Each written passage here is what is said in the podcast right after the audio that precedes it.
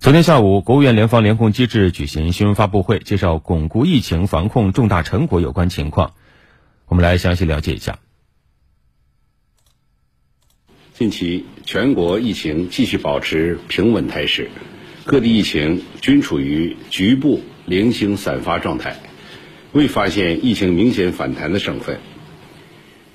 三年多来，我国始终高效统筹疫情防控和经济社会发展。创造了人类文明史上人口大国成功走出疫情大流行的奇迹。三年多来，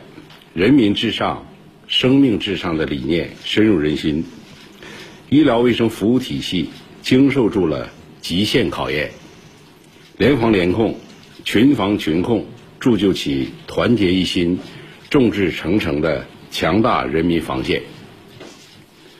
要抓实抓细、以类以管各项措施，巩固住来之不易的重大成果；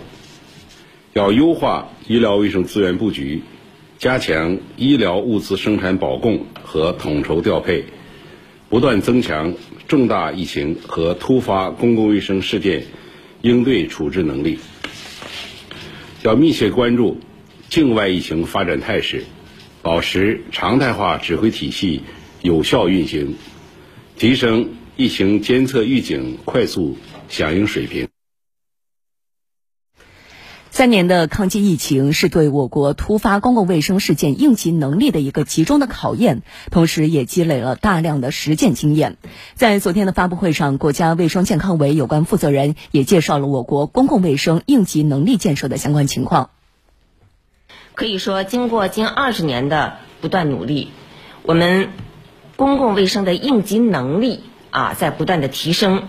在应对历次的重大突发公共卫生事件和突发事件的紧急医学救援当中，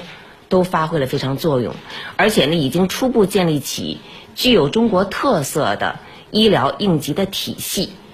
那么，下一步我们是要按照呃平级结合、系统高效的原则。进一步推动啊医疗应急体系和能力的高质量发展。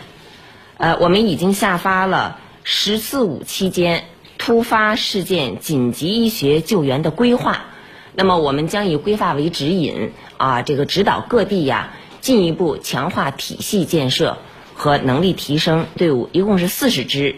分为综合救援、中毒事件的救治。和核和辐射事件的救治这三类，为进一步做好重大疫情救治和突发事件的医疗处置，在此基础上呢，我们要按照“十四五”规划的要求，在全国增设二十支左右的国家重大疫情医疗救治的队伍，负责重大疫情的救治和区域内全国范围内的支援，同时提升。紧急医学救援的装备水平，特别是加强重症救治的能力。